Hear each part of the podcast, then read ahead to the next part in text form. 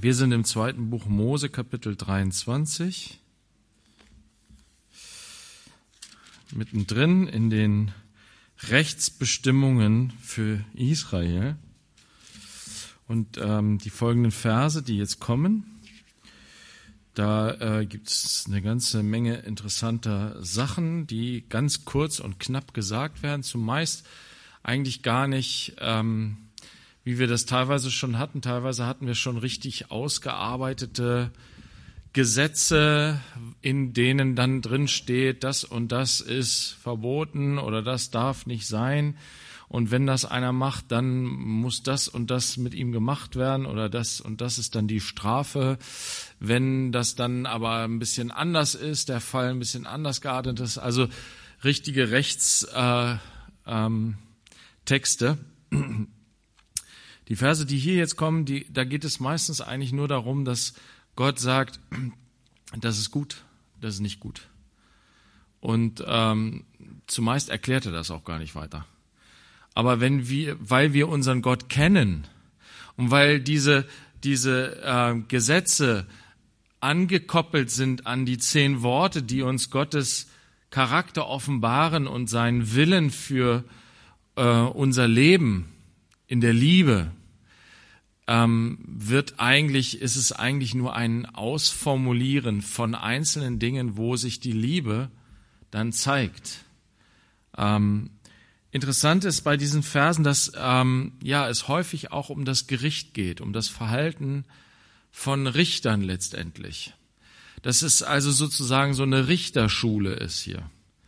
Ähm, Gott hatte ja ähm, Mose durch seinen weisen Schwiegervater gesagt, hey, das ist nicht gut, dass du den ganzen Tag hier damit beschäftigt bist, von morgens bis abends irgendwie die Streitfälle in Israel zu schlichten.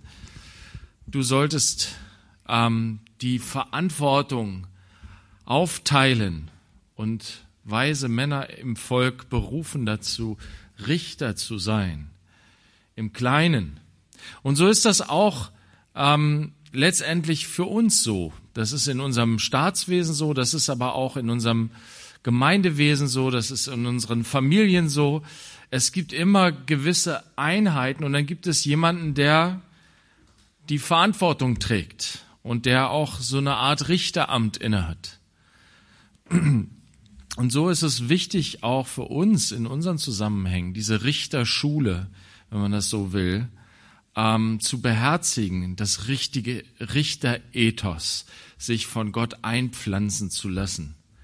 Wie beurteile ich in Stra äh, Streitfällen? Wie ähm, wie ähm, handle ich richtig vor Gott? Und ähm, ja, wir gehen jetzt einfach mal rein hier in 2. Mose 23. Und da geht es los mit einem Grundsatz, der nicht nur im Gericht wichtig ist. Du sollst kein falsches Gerücht aufnehmen. Du sollst kein falsches Gerücht aufnehmen. Was für ein kurzer und knapper Satz, aber wie, wie wichtig und zentral und wesentlich ist er.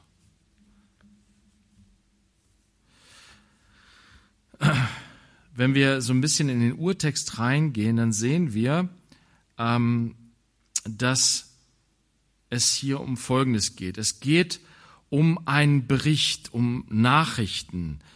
Wörtlich steht hier, es geht um etwas, was du hörst. Dir wird etwas zugetragen. Jemand erzählt dir etwas. Eine Geschichte ein, eine Tatsache. Zumindest stellt er sie so dar. Das ist Tatsache, sagt er.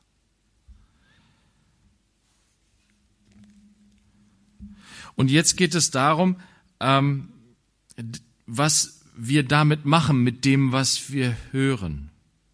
Das Wort, was hier steht mit aufnehmen, kann man auch übersetzen. In, in vielfältigen Zusammenhängen wird es auch noch anders übersetzt. Und das ist alles irgendwie interessant ähm, tragen, also es wird dir etwas zugetragen und was machst du? Du trägst, du, du nimmst das in dich auf, dieses, was dir gesagt wird, und du trägst das weiter. also weitertragen. Ähm, etwas empor oder hochheben.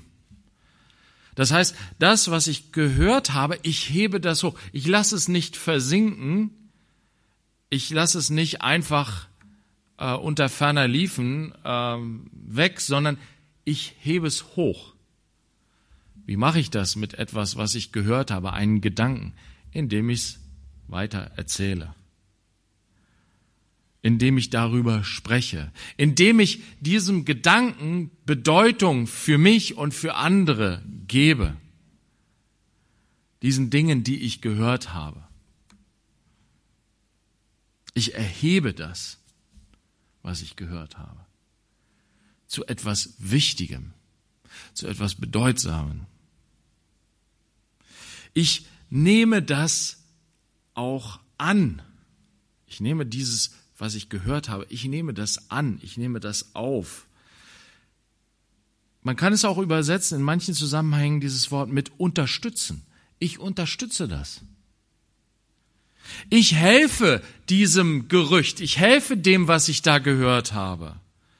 Nämlich dazu, dass es sich verbreitet und dass es Einfluss gewinnt, dieser Gedanke.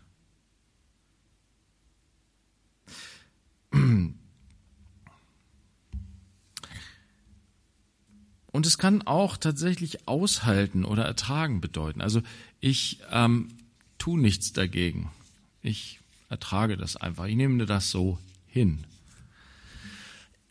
Wisst ihr, und hier geht es darum, dass wir Gehörtes, was leer ist, was nichtig ist, was falsch ist, was lügenhaft ist, was wertlos ist, das sollen wir nicht auf diese Weise behandeln.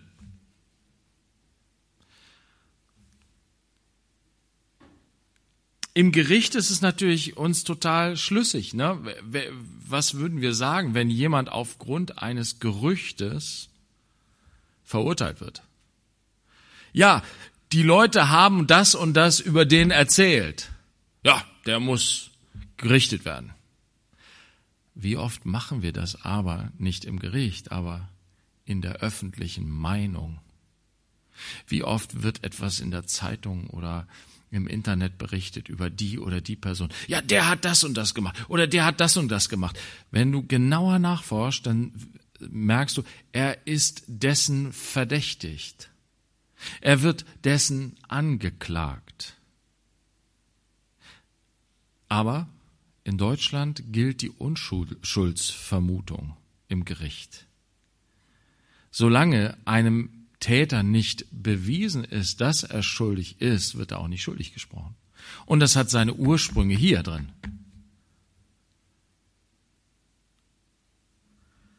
Also Gott will nicht aufgrund von dem, was so geredet wird, urteilen. Gott ist ein gerechter Richter. Er schaut genau hin. Und er will, dass auch wir genau hinschauen. Und das, wie gesagt, bezieht sich nicht nur auf die Frage des Richtens und Urteilens. Ja, Du sollst Menschen nicht vorschnell aburteilen.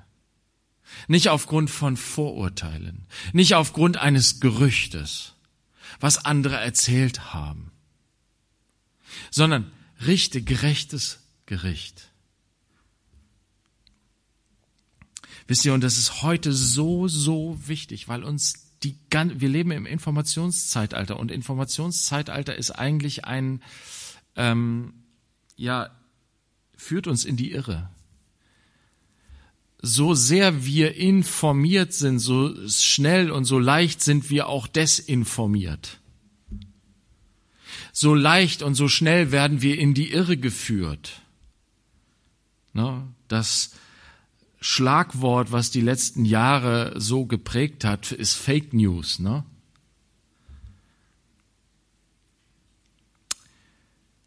Und wisst ihr, wenn du irgendwas zugespielt kriegst, irgend so ein Video, irgend so ein, so ein, so ein Post, so ein Kommentar, irgend so eine Internetseite, irgend so ein äh, ganz heftig aufgemotzten Artikel.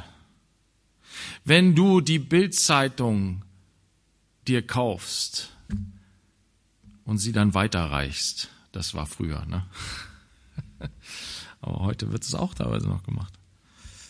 Ah, man darf nicht vergessen, die alten Sachen laufen immer noch gleichzeitig mit den neuen. Informationsweitergabe. Wir tragen Dinge weiter, ganz automatisch. Wir sind so darauf angelegt, Informationen weiter zu verteilen. Ne? Hey, hast du schon gehört? Hast du schon gehört? Dies und dies. Wir geben diese Dinge weiter. Was Gott uns hier echt tief ins Herz hinein schreibt, ist, gib bitte nicht Fake News weiter. Trage, nimm das nicht an, diese leeren, diese nichtigen, diese lügenhaften, diese wertlosen News. Aber oft weiß ich das ja da gar nicht, ob das jetzt wahr ist oder ob das falsch ist. Wie soll ich das denn immer irgendwie rausfinden, was jetzt richtig ist und was falsch ist? Wisst ihr, und deswegen ist es so wichtig in dieser Zeit. Warum ist es wichtig in dieser Zeit? Weil Jesus uns davor gewarnt hat, vor dieser letzten Zeit. Er hat uns ganz bewusst gesagt, was passieren wird. Und das ist in Matthäus 24. Schlagt es mal auf, bitte.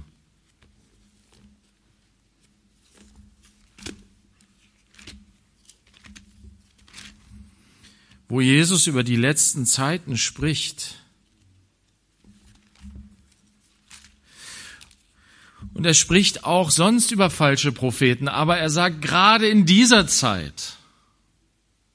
Ja, das heißt, also klar, Menschen sollten und mussten immer vorsichtig sein oder sollten immer aufpassen, wachsam sein, was dieses Thema anging. Aber wir umso mehr. Warum? Weil du es sehen kannst. Weil die Möglichkeiten eines Menschen heutzutage, falsche Informationen zu streuen, so riesig groß sind. Und das Krasse ist, wenn du erstmal was rausgehauen hast, selbst wenn hinterher irgendwer sagt, hey Leute, das ist falsch gewesen. Du kriegst diese Nachricht nicht in den Griff. So viele Leute bleiben bei ihrem Vorurteil. Wenn irgendjemand äh, mal, ne, wenn, wenn von, von einem in deiner Straße ne, rauskommt, der Typ, äh, den verdächtigen sie, jemanden vergewaltigt zu haben. Selbst wenn dann im Gericht herausgestellt wurde, nein, er ist nicht gewesen. Es haftet diesem Menschen weiterhin an. Er wird weiterhin ein Geächteter sein. Und das ist, wir sehen das, wie gesagt, es ist so, mit den technischen Möglichkeiten, die wir haben, es ist so krass, was du mit äh, Fake News erreichen kannst. Ähm, du kannst Menschen in Angst und Schrecken versetzen. Du kannst Menschen, ähm, wisst ihr, und, und also das ist, das am Ende ist es teuflisch. Das ist ja auch. Die falschen Propheten, das sind gesteuert am Ende vom Widersacher. Und wir müssen uns echt hüten, dass wir nicht auf die Schliche des Teufels reinfallen und uns ins Boxhorn jagen lassen. Also, Jesus sagt es hier über die End, das Ende der Zeiten 24 und er sagt in Vers, hm, Vers 11, und viele falsche Propheten werden aufstehen und werden viele verführen. Und weil die Gesetzlosigkeit überhand nimmt, wird die Liebe der meisten erkalten. Guck mal, wie das auch zusammenhängt hier. Die falschen Propheten, die uns dann in eine Gesetzlosigkeit hineinführen. Gesetzlosigkeit bedeutet hier in diesem, wenn ich das in diesen Zusammenhang nehme, nicht mehr in den Ordnungen Gottes, sondern außerhalb der Ordnungen Gottes. Und eine Ordnung Gottes ist, nicht nach Gerüchten zu urteilen, kein falsches Gerücht aufzunehmen, keine Dinge, die gesagt werden, die falsch sind, aufzunehmen und weiterzutragen. Das führt nämlich dazu, dass die Liebe erkaltet, wenn wir das machen. Na? Ähm, wir gehen mal in Vers, äh, 2. Petrus 2, Vers 1. Auch hier spricht Petrus über die Letz, die, die, äh, das Ende der Zeiten. Und auch er spricht von den falschen Propheten. 2. Petrus 2, Vers 1. Es waren aber auch falsche Propheten unter dem Volk, wie auch unter euch falsche Lehrer sein werden. Guck mal, das ist eben nicht nur etwas, was außerhalb der Gemeinde stattfindet, sondern innerhalb der Gemeinde. Jesus sagt auch, hütet euch vor den falschen Propheten, sie sind wie Wölfe im Schafbild. Mitten unter euch. Die verderbenbringende Parteiungen heimlich einführen werden indem sie auch den Gebieter, der sie erkauft hat, verleugnen. Die ziehen sich selbst schnelles Verderben zu. Und viele werden ihren Ausschweifungen nachfolgen, um deren Willen der Weg der Wahrheit verlästert wird. Also, diese falschen Propheten mit ihrem falschen Reden richten Parteiungen an. Das ist eine der Früchte von falschen Propheten. Jesus hat gesagt, prüft die Propheten. An ihren Früchten werdet ihr sie erkennen. Und eine Frucht von falschen Propheten sind Parteiungen, Spaltungen. mitten unter den Gläubigen, mitten unter den Jesus-Nachfolgern, mitten unter denen, die Jesus lieben und gemeinsam Jesus lieben und gemeinsam Jesus nachfolgen. No? Äh, wir, wir, wir, na, hier sitzen ja ein paar Brüder, ne? ihr wisst ja, wie es bei uns im Männerhauskreis zugeht. Ne? Und wenn wir da sitzen und anfangen, ne, ähm, uns über die Corona-Politik auseinanderzusetzen, ne? und anfangen, ähm, und der eine dann das zitiert und der andere dann die Information zitiert und der andere dann die Information zitiert, was passiert? Wir haben uns furchtbar in der Wolle. Und es führt zu Spaltung mittendrin zwischen den Brüdern. Gott sei Dank haben wir die Schliche des Teufels durchschaut und ähm, und machen es einfach nicht. Na? Und suchen in dem Gespräch, auch wenn wir dann manchmal, ne, wir, wir reden meistens gar nicht darüber, ne, ähm, und wenn wir dann doch mal darauf kommen, versuchen wir es immer wieder zurückzuführen auf, auf die Sichtweise Gottes auf das ganze Thema. Die Information Gottes. Wir gehen zum Wort Gottes. Wir schlagen die Bibel auf, die guten Informationen, die gute Nachricht, um von daher zu urteilen, zu beurteilen, die ganze Situation und all das, was wir gehört haben, dass es das Richtige in, richtig eingeordnet wird, richtig eingetütet wird. Sonst entstehen Parteiungen, Spaltungen.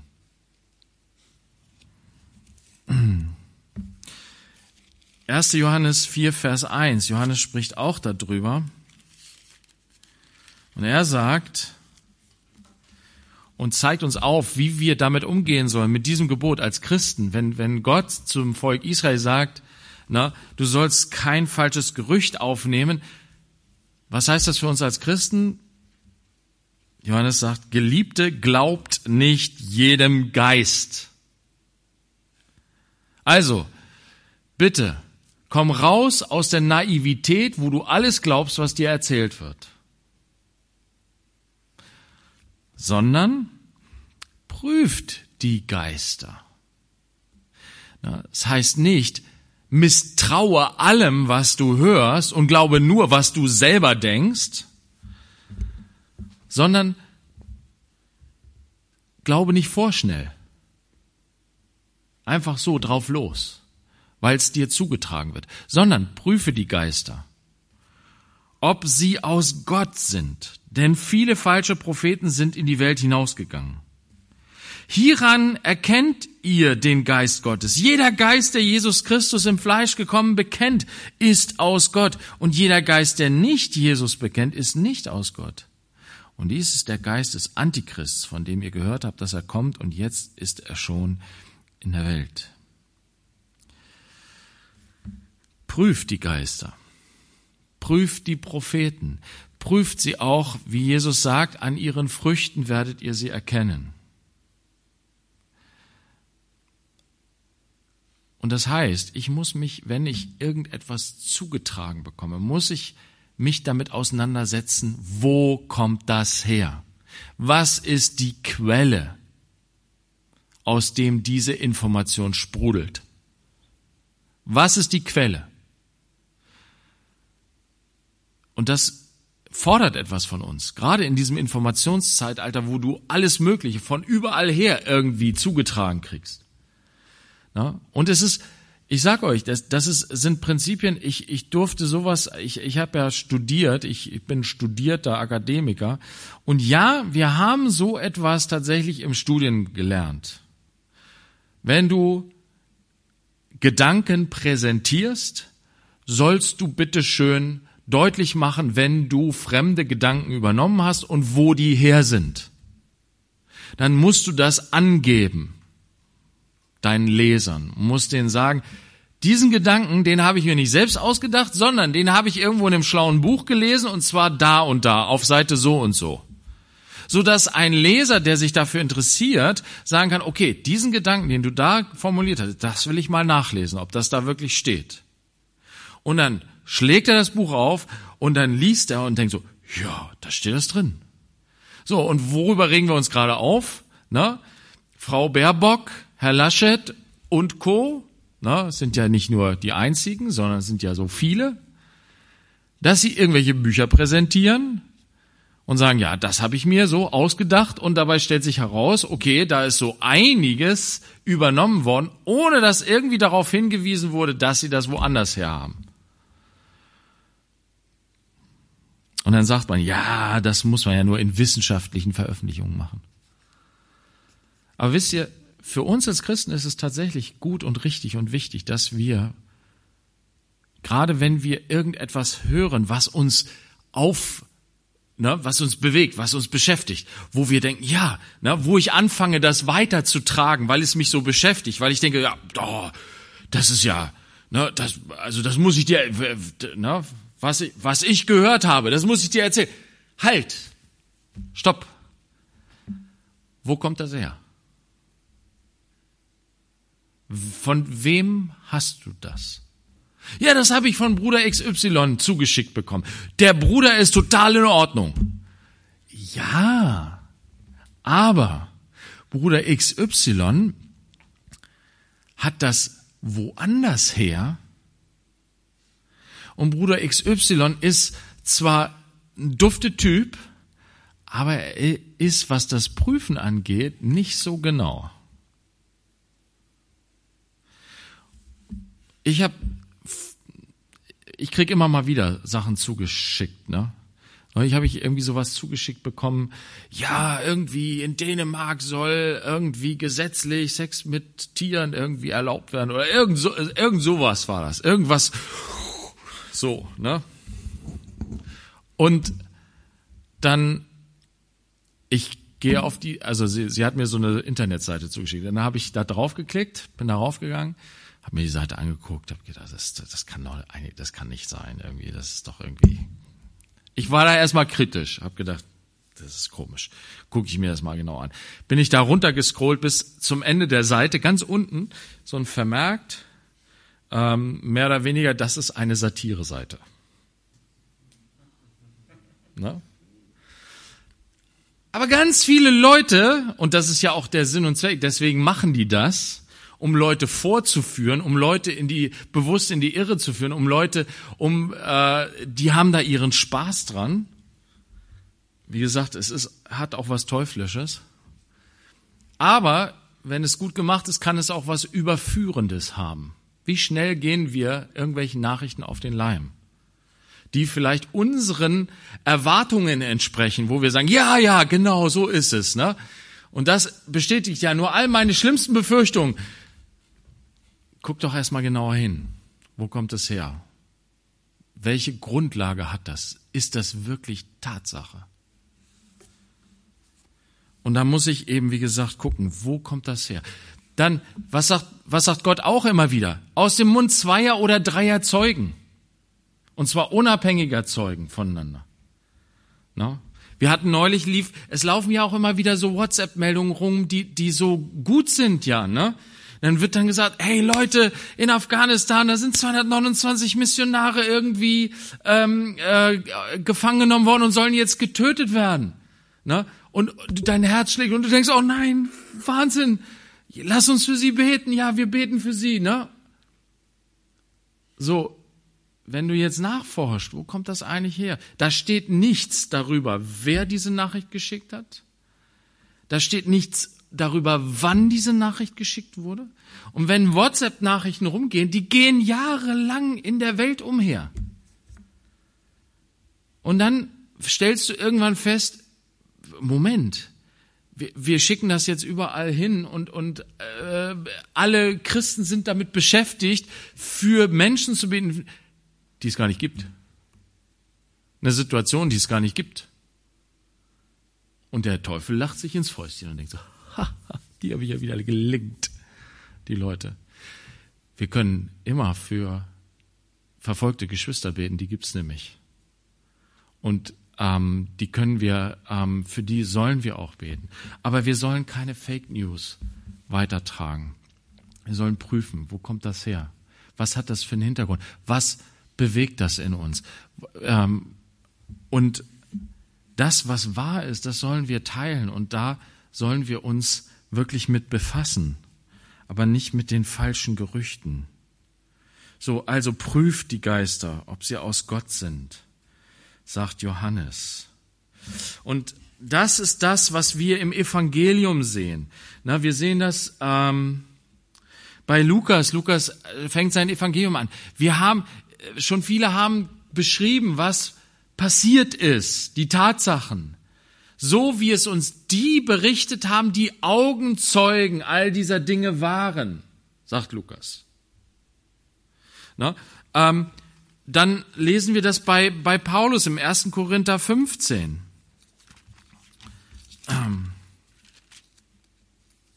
1. Korinther 15 sagt äh, Paulus, ich, ich äh, springe hier mal so ein bisschen durch ein paar Verse.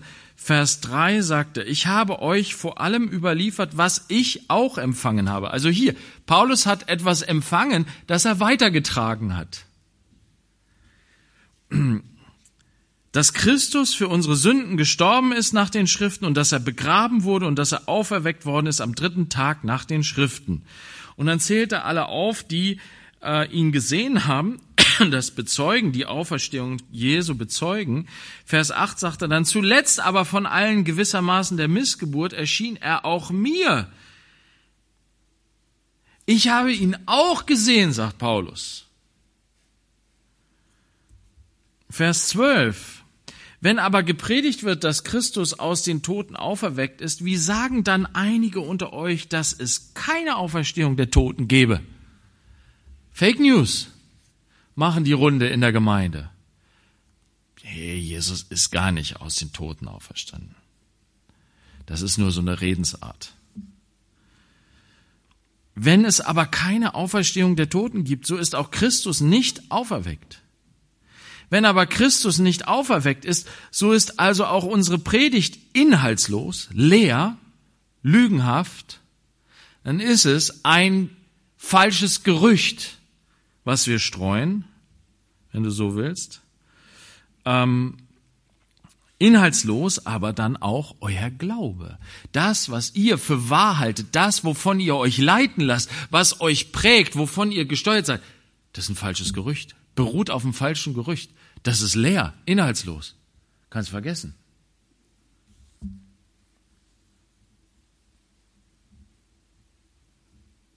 Wir werden aber auch als falsche Zeugen Gottes befunden, weil wir gegen Gott bezeugt haben, dass er Christus auferweckt habe. den er nicht auferweckt hat, wenn wirklich Tote nicht auferweckt werden. Also dieses Gerücht, Tote werden nicht auferweckt, ging durch die Gemeinde durch. Und Paulus sagt, wisst ihr, was ihr da für ein Fake News verbreitet, was das bedeutet für das Evangelium, was wir verkünden und was ihr geglaubt habt? Das bedeutet, dass Jesus nicht auferweckt worden ist von den Toten.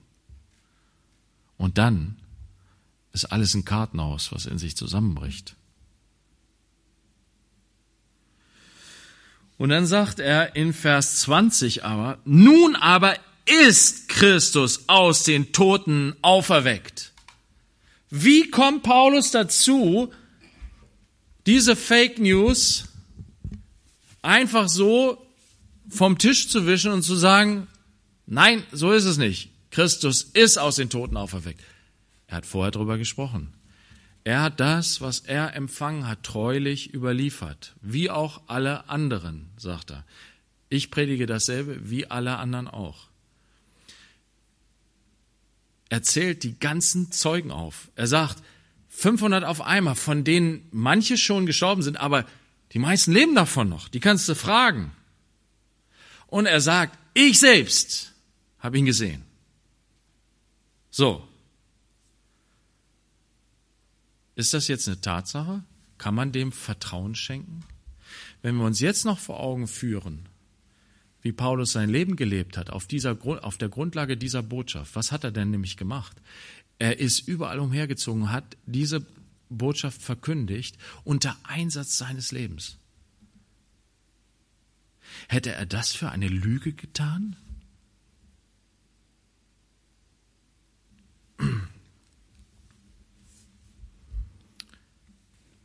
Das Evangelium ist kein falsches Gerücht, sondern vertrauenswürdig. Und auch im Johannesevangelium Kapitel 20, ich lese nur kurz vor, 21, äh, Vers 24 steht, das ist der Jünger, der von diesen Dingen zeugt und der dies geschrieben hat. Und wir wissen, dass sein Zeugnis wahr ist, Johannes. Und auch er hat sehr gelitten, hat, ist Zeuge gewesen. Märtyrer, das Wort Zeugnis heißt Martyrion im Griechischen. Und da kommt dieser Begriff Märtyrer her. Nämlich jemand, der die Wahrheit des Evangeliums mit seinem Leben bezeugt, bereit ist, sein Leben dafür zu geben. Wir gehen zurück in 2. Mose 23. Boah, haben wir jetzt Zeit verbracht mit. Aber ist doch gut, ne? Und wir können natürlich nicht jedem Gerücht auf den letzten Grund gehen. Aber die Dinge, die uns bewegen, beschäftigen, wisst ihr, die, die wir weitertragen, da sollten wir genauer hinschauen, bevor wir sie weitertragen, vervielfältigen, überall weiterschicken. Und unser Urteil dann auch über Menschen fällen. Du sollst deine Hand nicht dem Schuldigen reichen, um als falscher Zeuge aufzutreten. Ähm, hier mal eine ganz praktische Geschichte. Der Schuldige ist derjenige, der etwas kaputt gemacht hat, zum Beispiel. Wenn jemand etwas kaputt gemacht hat, dann ist er schuld daran, dass es kaputt gegangen ist. Zum Beispiel, ähm, ach, was weiß ich, irgend, irgendeine Sache ist kaputt gegangen. So, jetzt gibt es natürlich in unserem Land immer Versicherungen. Ne? Wir Deutschen sind ja immer versichert. Und Versicherungen gibt es ja zum Beispiel die Haftpflichtversicherung. Ist ja eine tolle Sache. Ne? Zahlst du nicht viel für, kannst aber unheimlich viel mit abdecken. Und die, die, die ähm, Police, wenn du eine Haftpflicht hast, da zahlst du, was weiß ich, einmal im Jahr 50 Euro oder was weiß ich, ne? so um den Dreh. Und egal was für einen Schaden du hast, also es gibt da natürlich bestimmte Grenzen von Schadenssummen und so weiter, aber riesig hohe Schadenssummen sind damit abgedeckt. Und wenn du tatsächlich etwas getan hast und die Haftpflicht springt ein, dann zahlt die Haftpflicht den Schaden und du zahlst weiterhin nur deine 50 Euro pro Jahr. So, dann macht sich der Deutsche natürlich einen Sport draus. Wenn irgendwas kaputt geht, wenn du deine eigenen Sachen kaputt machst, springt die Haftpflicht nicht ein, nur wenn du fremdes Gut kaputt machst. Also, wie machen wir es dann? Oh Mist, ich habe mir, ich habe da, ich habe das Ding hier kaputt gemacht. Ne? Ähm, komm, wir sagen, du warst es. Ne? Ja klar, ich machte, ich nehme das auf meine Kappe. Ich war das. Ich gebe das bei meiner Haftpflicht an. Ne? Du sollst deine Hand nicht dem Schuldigen reichen, um als falscher Zeuge aufzutreten. Ja, du musst es dann bezeugen. Du musst dann den Tathergang beschreiben. So und so ist es passiert. Und gibst ein falsches Zeugnis. Und am Ende sind alle fein raus. Und die, die Haftpflicht, naja, die verdient ja sowieso genug Geld, ne? Also, die kann das ja locker irgendwie wegstecken, so, ne? Weil das ist ja auch so eine Firma, ne? Da, da siehst du ja keinen Menschen dahinter. Ne? Aber das ist egal. Du sollst deine Hand nicht dem Schuldigen reichen, um als falscher Zeuge aufzutreten. Nur weil du Freund bist, gut Freund mit dem bist, ne? um ihm einem Gefallen zu tun. Ja, so läuft das ja. Ne? Kannst mir nicht einen Gefallen tun. Vielleicht läuft es sogar so, dass dir das an dich herangetragen wird. Du hast gar nicht den Gedanken, diesen Betrug zu begehen, aber dein Nachbar sagt, hey, ich kann doch sagen, dass ich es war und kann es bei meiner Haftpflicht melden. Komm, wir machen das so. Und dann musst du schon Widerstand auf, äh, musst du schon sagen, nee, nee, lass mal. Ach komm, wieso? Na? Und dann stehst du da und musst irgendwie versuchen, dich zu rechtfertigen, dass du diesen Betrug jetzt nicht mitmachen willst. Aber Gott will das so. Gott ist ein Gott der Wahrheit. Und er will, dass der Schuldige, ja, letztendlich das auch trägt, seine Schuld trägt. Und den Schaden, den jemand angerichtet hat, den soll er auch selber tragen und zahlen. Du sollst der Menge nicht folgen zum Bösen, das fand ich ein unheimlich interessantes Gebot. Als ich das mal das erste Mal so richtig wahrgenommen habe, sind mir irgendwie tausend Groschen gefallen. Ich habe gedacht, das kann doch nicht wahr sein. Dieses Gesetzbuch, diese Rechtsbestimmungen hat Mose aufgeschrieben. In Kapitel 24 sehen wir dann, dass er dieses Gesetz aufgeschrieben hat und dem Volk Israel übergeben hat. Na, und zwar dem Priester Aaron. Und dass dann er auf den Berg gegangen ist, um von Gott die ähm, Anweisung für das Heiligtum zu empfangen. Was ist passiert währenddessen? Die Menge ist zu Aaron gekommen und hat gesagt, mach doch uns bitte ein Götterbild. Dieser Mose ist jetzt von uns weggegangen. Wir wissen nicht, was mit dem ist. Und was sagt Aaron? Naja, gut. Anstatt das zu tun, was hier drin steht. Nein, auch wenn ihr tausende, Millionen Leute seid, ich mach nicht, was ihr sagt. Ich bleibe bei dem, was Gott gesagt hat. Gegen den Strom schwimmen. Sich nicht mitreißen lassen von der Gruppendynamik. Nicht dem Grundsatz folgen, das machen doch alle. Das ist doch normal. Wisst ihr, wer bestimmt, was normal ist? Was die Norm ist? Die Mehrheit. Die bestimmt, was normal ist. Gerade auch in unserer Demokratie. Denn die Mehrheit bestimmt, wer hier regiert, wer das Sagen hat. Und diese Regierung, die macht dann Gesetze entsprechend dem, was die Mehrheit der Menschen wollte. Und sie fragen auch immer nach den Umfragewerten. Ne? Also was wollen die Menschen, die meisten Menschen? Ja, dann richten wir uns danach. Selten, dass Regierende so das Standing haben, zu sagen, egal was die Umfragewerte sagen, egal was die Mehrheit der Leute waren, ich gehe oder wir gehen hier nach unseren Überzeugungen, die richtig sind, das Richtige hier zu tun, auch wenn es unpopulär ist.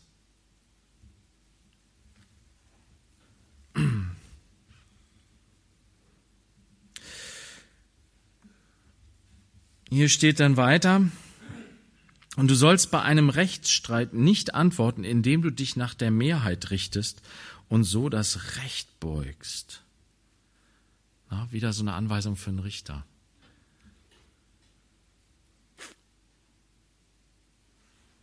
Wer hat das gemacht? Ein Mann namens Pilatus. Es gab eine Menge, die schrie, Kreuzige ihn. Seine Frau hat ihm noch gesagt, hey, lass das lieber. Ich habe echt schlimme Träume wegen ihm gehabt. Und Pilatus wollte Jesus loslassen, weil er keine Schuld an ihm gefunden hat.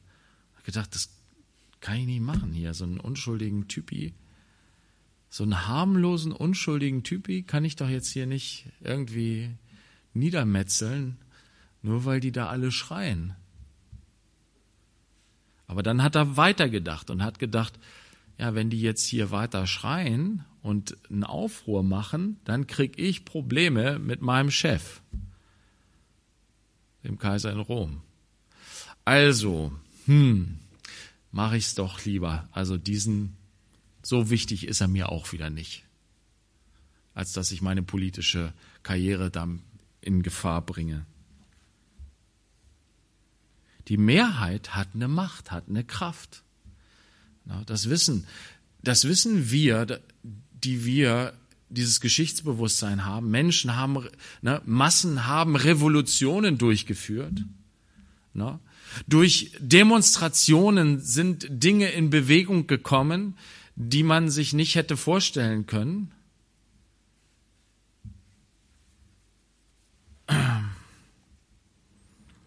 Aber Gott sagt hier, du sollst dich nicht nach der Mehrheit richten. Und das spricht von einer Unbestechlichkeit und einer Unabhängigkeit und einer totalen Verpflichtung gegenüber Gott und seiner Gerechtigkeit. Und wir finden das wunderbar hier bei Paulus wieder, 1. Thessalonicher 2, finde ich das super ausgedrückt. Und das bedeutet nicht, dass Paulus lieblos gewesen wäre. Nein, im Gegenteil, er hat sich voll hingegeben im Dienst für Menschen. Aber er hat sich, und er, hat, er sagt sogar, ich habe mich allen zu, zum Sklaven gemacht, ich bin zum Diener für alle geworden, aber nicht in dem Sinne, dass er Menschen gedient hat, damit sie daran wohlgefallen haben. Das war ihm egal sondern in seinem Dienst an Menschen ging es ihm immer nur um das eine, nämlich um das, was er hier sagt in 1. Thessalonicher 2. Vers 3. Denn unsere Ermahnung geschah nicht aus Irrtum, auch nicht aus Unlauterkeit, auch nicht mit List, sondern wie wir von Gott tauglich befunden worden sind, mit dem Evangelium betraut zu werden, so reden wir, nicht um Menschen zu gefallen, sondern Gott, der unsere Herzen prüft. Mir geht es nicht darum, einem Menschen zu gefallen, sondern mir geht es darum, Gott zu gefallen. An ihn habe ich mein Herz gebunden, nicht an das Herz von Menschen. Und das bedeutet nicht, dass ich nicht liebevoll, gütig zu Menschen bin. Ja, ihnen helfe, wenn sie mich fragen, wenn sie mich bitten. Ja, dass ich nicht einem Herrn sogar untergeordnet arbeite und ja, seine Gebote erfülle. Aber es bedeutet, dass ich es nicht tue, und das spricht über meine Herzensmotivation, weil ich Angst davor habe, sein Wohlgefallen zu verlieren. Und das ist eigentlich, was Menschenfurcht ist. Ich tue all die Dinge, die ich tue, damit ich nicht die Liebe, den Respekt, die Achtung, die ähm, Aufmerksamkeit eines Menschen verliere. Und Paulus hat sich vollkommen unabhängig davon gemacht. Er hat gesagt, ich habe alles weggeschmissen, was meine Identität war, und habe mich voll und ganz an Jesus Christus gebunden, der mich geliebt und sich selbst für mich hingegeben hat. Und das hat mich frei gemacht. Und das hat mich frei gemacht, nicht damit ich jetzt ein ähm, Lonesome Cowboy-Leben, ein Einzelkämpfer-Leben führe und mich selbst verwirkliche irgendwo auf meiner einsamen Insel, sondern das hat mich frei gemacht dazu, das Evangelium allen Menschen zu verkünden, allen Menschen die Liebe Gottes zu bezeugen in Wort und Tat. Es hat mich aber frei gemacht davon, bei, in diesem Dienst an anderen Menschen darauf zu schielen, ob ich denn auch immer noch anerkannt werde, ob ich, ob mir denn immer noch gedankt wird, ob ich immer noch in Ehren gehalten werde.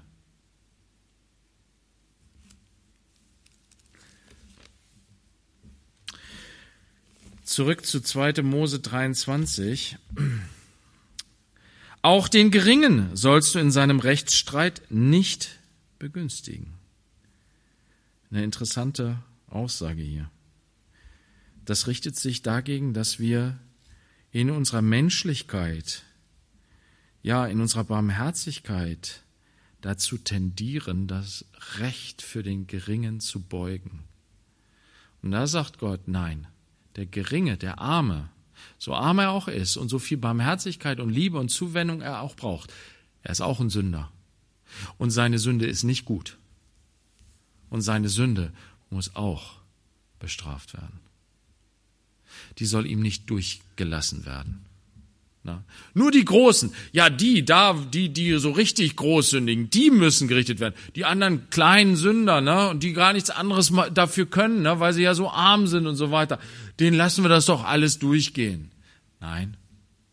Jeder muss für sich vor Gott Rechenschaft ablegen. Der Reiche und der Arme. Und auch wenn es dann ums Gericht geht, sagt Gott, macht da keinen Unterschied. Nicht in dem Sinne, dass du den Reichen bevorzugst, weil du von ihm so viel Kohle kriegst, weil er dich dann so unterstützt und so weiter, aber auch nicht den Armen in einer falschen Weise. Vers 4 und 5, jetzt plötzlich hier so ein äh, Einschub. Wenn du das Rind deines Feindes oder seinen Esel umherirrend antriffst, sollst du sie ihm auf jeden Fall zurückbringen. Wenn du den Esel deines Hassers unter seiner Last zusammengebrochen siehst, dann lass ihn nicht ohne Beistand. Du sollst ihn mit ihm zusammen aufrichten. Das ist hier das erste Mal, dass ganz explizit die Feindesliebe gelehrt wird. Mittendrin im Gesetz des Mose. Zweite Mose 23. Ganz praktisch. An zwei ganz praktischen Beispielen. Wenn das Rind deines Feindes oder seinen Esel umherirrt und du findest ihn irgendwo, dann sollst du ihn auf jeden Fall zurückbringen. So wie du das für einen Freund auch machen würdest oder für einen unbekannten Nachbarn. Na, für jemanden, dem du neutral gegenüberstehst. Na klar. Na, wenn du irgendwo, was weiß ich, irgend so ein Portemonnaie findest, na, und das ist das Portemonnaie deines Freundes, ja klar gibst du dem das wieder, oder? Und wenn es das Portemonnaie ähm, von irgendeinem Unbekannten ist, was machst du? Ja klar, du bringst das zum Fundbüro. Ne? Aber wenn es das ist von dem, der dich so richtig auf den Kicker hat und der dir ständig eins auswischt. Wir sind ja alle Christen hier, ne? Wir, wir sind ja alle gelehrt in der Feindesliebe. Und ja, natürlich machen wir das auch. Wir geben denen das zurück. Aber vielleicht ein paar Tage später, oder? wenn er schon den, wenn er schon den neuen Perso beantragt hat und bezahlen muss und so. Nein, nicht damit. ja, wir haben ja keine Feinde, ne?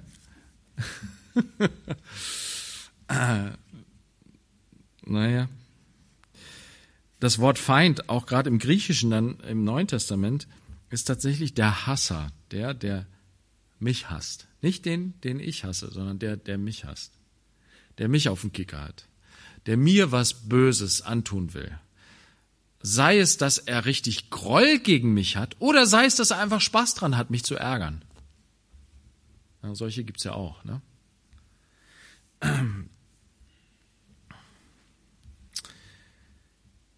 Und Gott lehrt hier und sagt das zum Volk Israel, du sollst Liebe gegenüber dem, dem gegenüber ausüben, der dich hasst. Du sollst weiterhin das Rechte tun, unabhängig, ohne Ansehen der Person, ohne die Frage, ist er mir sympathisch oder ist er mir nicht sympathisch? Deine Hilfeleistung, dein, das Ausüben des Rechtes, der Gerechtigkeit ist nicht abhängig von der Person. Ja, du sollst sogar, und das ist hier krass, du sollst deinem, diesem Menschen, der dir, ja, wo du merkst, der hat was, total was gegen mich, und wenn jemand was gegen mich hat, dann habe ich auch was gegen den. Da kannst du sagen, was du willst. Du hast ein schlechtes Gefühl, wenn du dem begegnest. Du fühlst dich nicht frei. Na? Und wenn der dann sich abmüht und da sein, sein Esel, der unter der Last zusammengebrochen ist, wieder versucht, na, was weiß ich, sein Auto äh, irgendwie das zusammengekracht ist, wieder irgendwie flott zu kriegen, ähm, ja, dahin zu gehen und sagen, komm, ich helfe dir, mit anzupacken.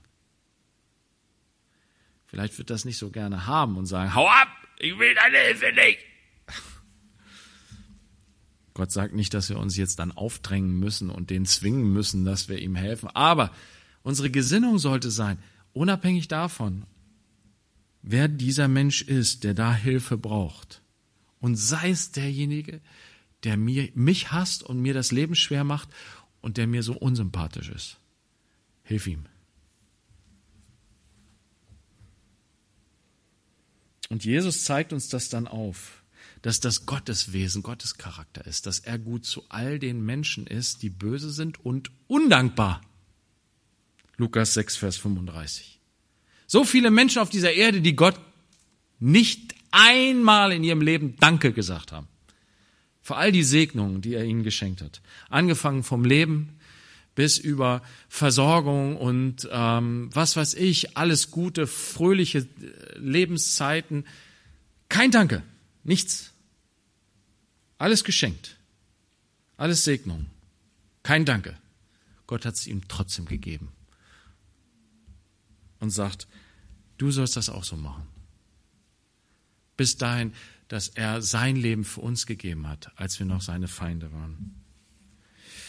Vers 6, du sollst das Recht eines Armen deines Volkes in seinem Rechtsstreit nicht beugen. Hier wird sozusagen das Thema wieder aufgegriffen, was in Vers 3 verlassen wurde äh, Vers 4 verlassen wurde. Und hier wird dann dem gegenüber wieder gesagt, okay, du sollst den Geringen nicht begünstigen, aber bitte, bitte, bitte, na, sollst du ähm, das Recht des Armen nicht beugen. Pass auf. Na? Nicht von der einen Seite vom Pferd fallen, auch nicht von der anderen Seite. Lieber Richter. Von einer betrügerischen Angelegenheit halte dich fern. Haben wir schon von gesprochen. Und den Unschuldigen und Gerechten sollst du nicht umbringen, denn ich werde dem Schuldigen nicht Recht geben.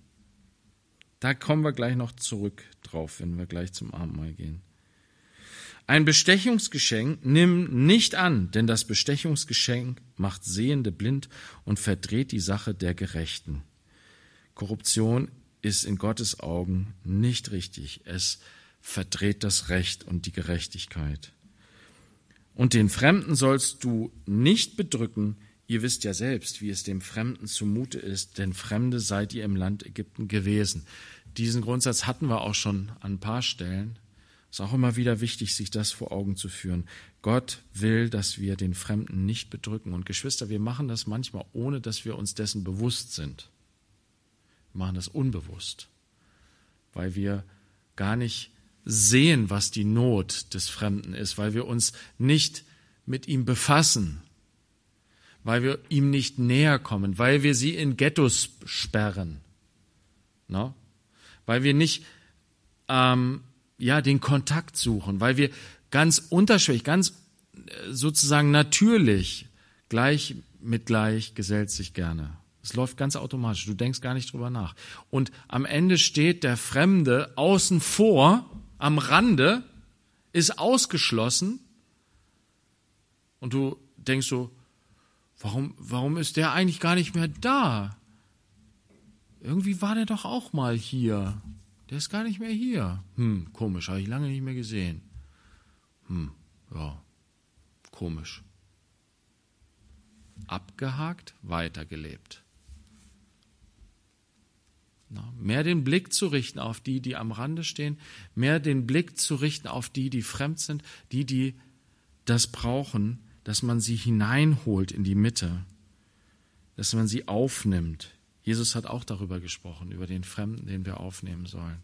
Und im Fremden nehmen wir ihn auf. Zum Abschluss steht hier von einer betrügerischen, du, den Unschuldigen und Gerechten sollst du nicht umbringen, sollst du nicht töten, denn ich werde dem Schuldigen nicht Recht geben oder gerecht sprechen. Ähm, wer sich das aufschreiben will, kann das nochmal aufschreiben. In Römer 4, Vers 5 sagt Paulus tatsächlich, dass der Schuldige, der Gottlose, gerecht gesprochen wird von Gott. Und in Apostelgeschichte 7, Vers 52 sagt Stephanus, ihr habt den Gerechten getötet. Genau das, was hier gesagt wird, was wir nicht tun sollen, was das Volk Israel nicht tun sollen, was die Richter nicht tun sollen, es ist geschehen. Jesus wurde getötet. Der Gerechte ist gestorben für die Ungerechten, so wie Jesaja ähm, es vorausgesagt hatte. Gott hat seinen gerechten Sohn gesandt, um uns Ungerechte zu erretten, um uns zu erlösen. Das bedeutet nicht, dass wir das dann auch so machen sollen im Gericht. Nein, in Wirklichkeit ist es sogar so, wenn wir Jesus als unseren Herrn annehmen, wenn wir dieses Opfer, was Jesus gebracht hat, annehmen, dann machen wir genau das, was hier steht. Wir sprechen den gerecht, der gerecht ist. Wir sagen nämlich, so wie der Mann am Kreuz, der neben ihm hing. Was hat er gemacht? Er hat den Schuldigen schuldig gesprochen und hat gesagt, wir hängen hier zurecht.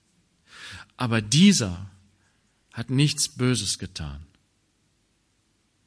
Wir nehmen Jesus, der gekreuzigte König mit der Dornenkrone, der als Verbrecher hingerichtet wird, und machen ihn zu dem König unseres Lebens und sagen, du bist jetzt mein Herr, ich ordne mich dir unter. Und ich kreuzige mein Fleisch, meine Sünde hängt mit dir, Jesus, am Kreuz. Ich habe den Tod verdient. Ich habe das Gericht verdient. Und so werden wir diesem Gesetz auch wieder gerecht, mittendrin in dem, wo es scheinbar wieder ein Widerspruch ist, dass Gott den Gottlosen gerecht spricht und der Gerechte sterben muss. Aber Gott hat sich das so ausgedacht, um uns zu erretten, um die, die schuldig waren, nicht ins Verderben zu schicken, sondern sie zu retten und ihnen Leben zu geben. Und dafür danken wir dir, Jesus, dass du das getan hast, dass du als der Gerechte für uns Ungerechte gestorben bist, dass du dein Leben für uns gewagt hast, dass du uns so sehr geliebt hast, dass du uns sogar in unserer Schuld beschenkt hast. Und ja, wir preisen dich dafür und wir wollen dich anbeten und dir die Ehre geben und wollen dich als unseren König annehmen wollen uns von dir regieren und leiten lassen, auch in all diesen Gedanken, die du uns weitergibst, die du uns offenbarst über das, was gut ist und das, was nicht gut ist. Herr, lehre und leite uns weiter und forme uns in dein Ebenbild, Herr. Und ähm, ja, du hast recht, all diese bösen Dinge, von denen wir lesen und über die wir nachgedacht haben, sie sind in mir. Sie sind uns nicht fern. Ich habe darin gelebt.